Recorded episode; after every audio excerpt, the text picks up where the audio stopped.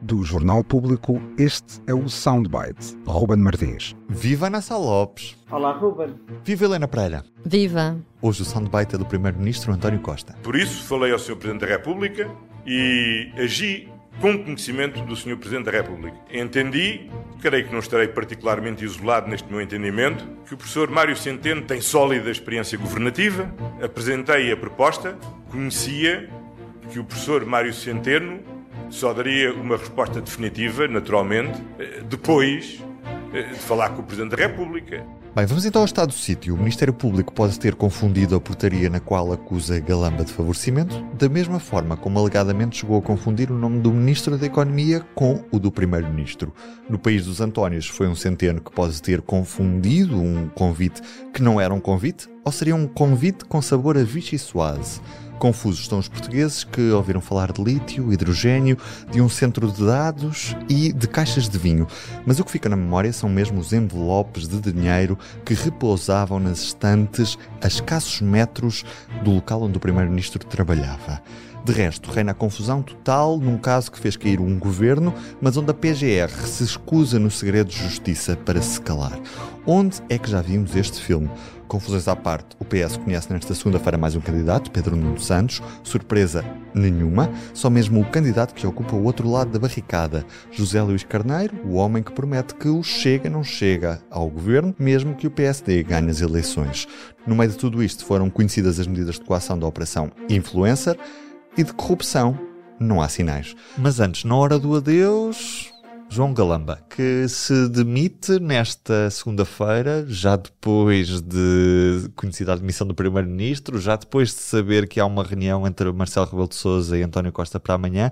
A questão, Ana Sá Lopes, não é se vai deixar saudades o Ministro das Infraestruturas, mas sim porque é só agora. Sim, acho que ninguém consegue perceber porque é que o Ministro não está fora do Governo depois da cena que aconteceu no Ministério das Infraestruturas em Abril. Portanto, estamos em novembro, desde abril que João Galamba é um cadáver político adiado. É evidente que António Costa serviu-se dele para, naquela guerra que teve com o Presidente da República sobre dissolução ou não dissolução, o Presidente da República queria que ele afastasse João Galamba e António Costa não quis, cometeu um grande erro percebe-se agora que cometeu um, um, gigantesco erro ao manter João Galamba e claramente aquele espetáculo na, no, no, no, Parlamento de João Galamba a apresentar o orçamento e a dizer com a maior das latas não me demito, acho que foi um espetáculo que pôs em causa o governo e o PS para além de todos os problemas que já tinham. Veio acrescentar é problemas a problemas. E temos, ele é ministro arguído, nem nesse momento ele achou que se podia demitir ou que se devia demitir. Claramente, João Galamba é uma pessoa que, estamos aqui a falar de pessoas que não têm sentido de Estado. João Galamba é o primeiro deles todos a não ter sentido de Estado. Toda a cena com o computador do ex-adjunto é uma coisa absolutamente penosa.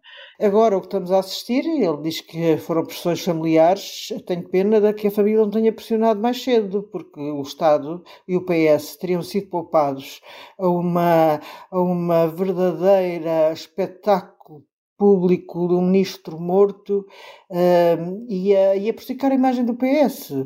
Agora não deixo de notar uma curiosidade interessante, que é João Galamba era um pedronista, um dos problemas, aliás, que Pedro Nuno Santos vai agora ter é ver como é que se marca João Galamba, porque oficialmente são amigos.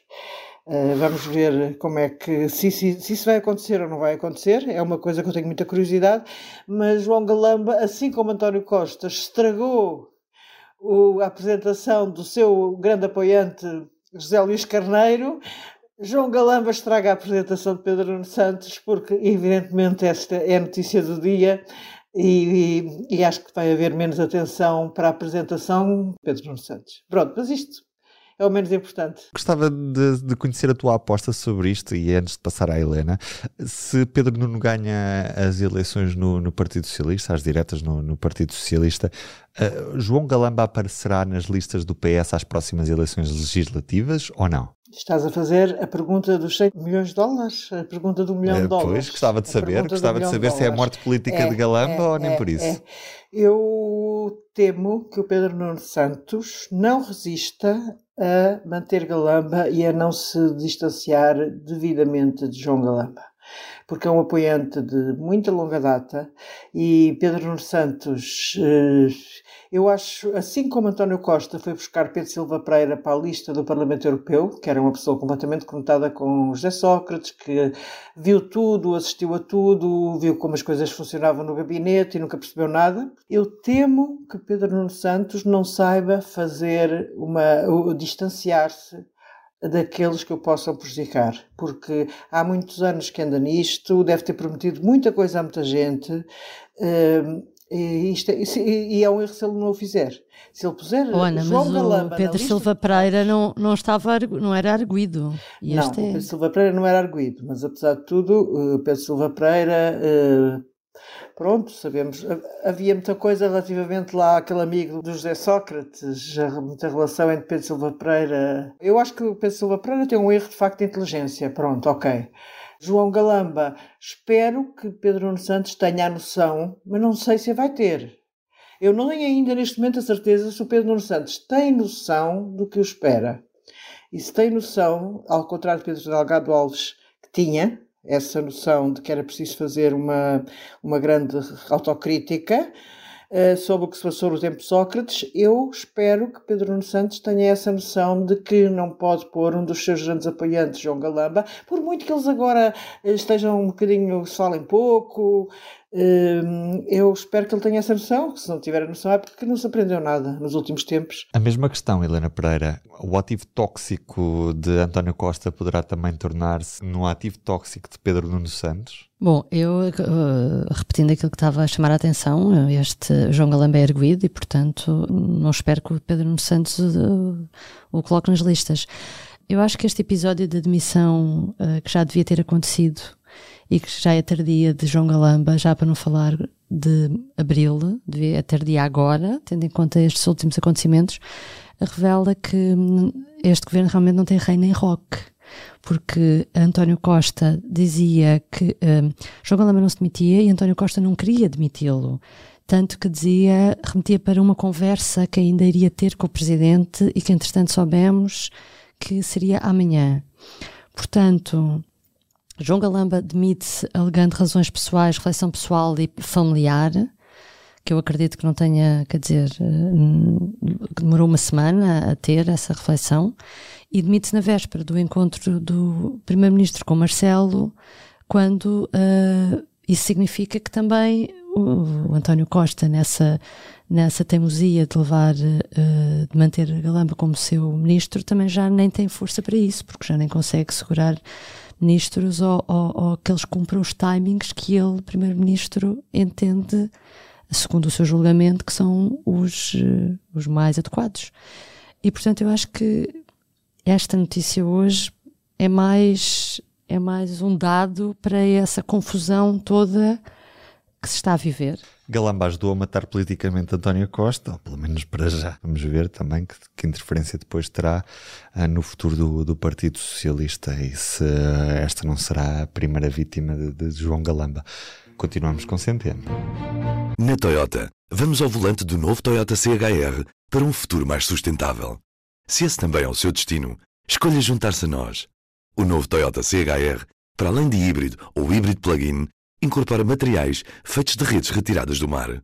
Assim, foi pensado para quem escolhe ter um estilo de vida mais ecológico e consciente. Cada escolha conta e escolher o novo Toyota CHR é ir mais além pelo planeta azul. Saiba mais em toyota.pt.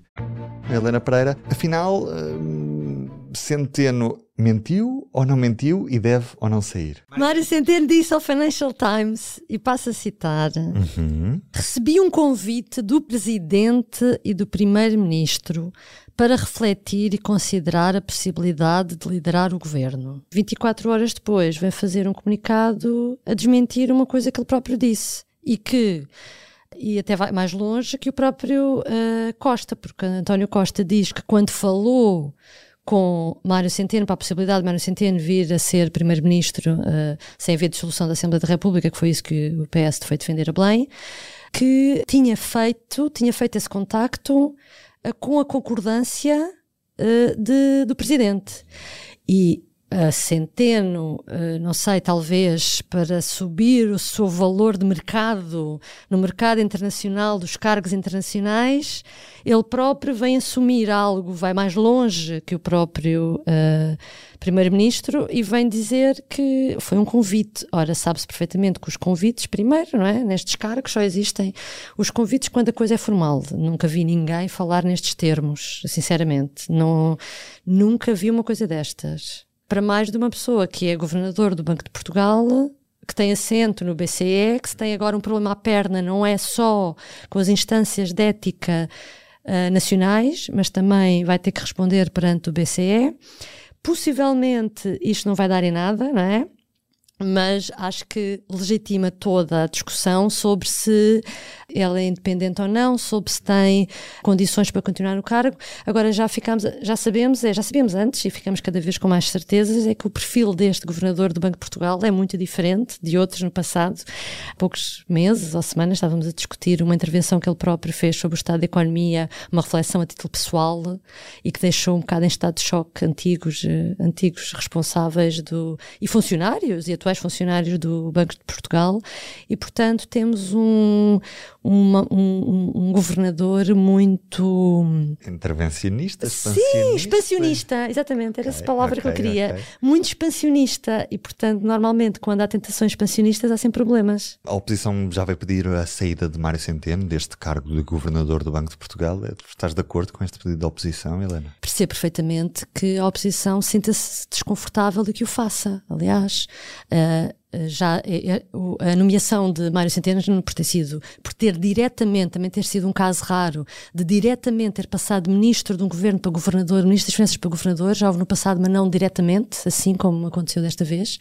A, a, a oposição, o PST, nomeadamente, disse que ele que era, que era inadmissível e, portanto, agora é mais um voltar à carga. E, portanto, não se percebe, sinceramente, porque é que Mário Centeno quer acicatar isso. Porque isto não fazia sentido. Aliás, esta troca de Mário Centeno por António Costa também não fazia sentido. Marcelo Rebelo de Souza. Quer dizer, isto é tudo. Isto parece-me que, uh, neste caso, parece-me Costa e Centeno uh, assim um escorrega mesmo uh, para Marcelo Rebelo de Souza escorregar e escorregou. Ana, tem de sair ou não tem de sair? Problema com a lei da nomeação do, do governador do Banco de Portugal. Embora tenha havido possibilidades de o governador passar a ser, a ser nomeado pelo Presidente da República, a verdade é que ainda é nomeado pelo Governo. Logo, não sei qual era o governo que escolheu um novo governador, o mesmo governo que tentou rebentar com este governador ao pondo na praça pública. Aqui isto é de parte de uma enorme responsabilidade de António Costa, como nós falámos aqui eh, depois das declarações da Comissão Política da quinta-feira, quando se põe a revelar. Não há convites nestas coisas não há, antes de serem formalizados. Quando são as próprias, as primeiras altas instâncias do Estado a dizer eu escolhi, eu escolhi Mário Centeno para Primeiro-Ministro depois do dia, claro, que obviamente estava a pôr, estava a pôr o, o governador do Banco de Portugal em causa. Estava a pôr em causa. Ele não. não uh, de facto, a Helena fala aí bem com a questão do escorrega. Houve Costa. o Costa empurrou no escorrega centeno, sem dar conta. Eu não diria que era um escorrega, eu diria mesmo de um penhasco, porque dificilmente há salvação a quem chega cá abaixo, não é? No escorrega é diferente. De um penhasco, tens razão, tens razão. Fui de um penhasco ao dizer aquilo na Comissão Política quando o Presidente decidiu eleições. E, mesmo na nossa vida privada, só há convites quando eles são aceitos. Antes disso, não existem. Eh, quanto mais eh, encargos de, de Primeiro-Ministro. Eh, isto é uma, uma falta de sentido de Estado assustadora. Depois, vemos o, o, o Governador do Banco de Portugal. Eu Claro que ele tem uma enorme vaidade e claro que aspira a cargos internacionais, mas eu vejo mais naquelas declarações que ele faz ao Financial Times, depois de, de António Costa ter vindo pôr o nome dele na, na praça pública, de querer mostrar que aquilo era uma coisa mesmo a sério, embora que, eh, que aquilo. Ele tinha que. Ele quis explicar ao Financial Times que, que se mantinha, que não, como não tinha aceito, mantinha-se na posse da, das suas capacidades enquanto governador do Banco de Portugal. Só que depois isto sai muito mal, não é? Porque Marcelo Belo Souza, e bem, vem dizer que não houve nenhum convite, porque uma coisa são sondagens. Eh, eu lembro, quero lembrar, é, é, importante termos a memória de 2004. Jorge Sampaio teve muitas ideias, passou por muitos estados de alma antes de nomear Pedro Santana Lopes. Sim, demorou, demorou muito tempo, as pessoas já não se recordam, demorou muito demorou tempo. Demorou muito tempo. Uh, Marcelo foi tira e queda a tomar uma decisão. E esta ideia de que, de que eh, António Costa quer encurralar, encurralar Marcelo, na realidade, ao dizer que o presidente não aceitou a solução da estabilidade, é é infantil, eh, é uma coisa um bocado patética. Eh, e agora, pronto, claro que o Presidente fez e fez muito bem ao dizer que não tinha convidado Mário Centeno. A decisão final dele, ainda que tenha falado com Mário Centeno, ainda que tenha tentado perceber eh, as hipóteses, tudo isto é legítimo o papel do Presidente. A decisão final é conta. Hoje disse, e bem, fez o tal comunicado a dizer, e bem, que não aceitava, que nunca tinha convidado o Mário Centeno, como não convidou, porque a decisão dele foi outra. Quer dizer, agora, Mário Centeno faz a figura ridícula de ter mentido. Ora, quer dizer, uh, agora vem, agora, depois de ter dito que tinha sido convidado ao Financial Times, estamos, lá está, eu, acho, que, acho, que, acho que está tudo maluco na política portuguesa e temos que ter essa consciência, isto é grave, porque era preciso sangue frio, gelo nos pulsos. Nestes momentos é preciso que as pessoas pensem quatro vezes antes de falar, cinco, seis, sete. E o que estamos a assistir é que pessoas com responsabilidades de António Costa, Mário Centeno, dizem o que lhes vem na real gana. Antigamente era só Marcelo Rebelo de Sousa que fazia isso. Neste momento, numa situação tão grave, Marcelo Rebelo de Sousa é quem tem tido o maior sentido de Estado. Ainda bem, porque eu sempre acreditei que numa situação muito grave ele tê-lo-ia. Tu queres ver, Ana, que isso do falar demais é uma doença contagiosa e que, que se está a pegar por aí na política portuguesa? Vai saber, vai saber é isso, vai saber é isso. Um beijinho, Ana, um beijinho. Um beijinho, até amanhã. Até amanhã. Um beijinho, beijinho, até amanhã. O Soundbites é um programa de Ana Salopes, Helena Pereira e Ruben Martins. A música original é de Ana Marques Maia. Siga o podcast na sua aplicação preferida para não perder os novos episódios. O público fica no ouvido.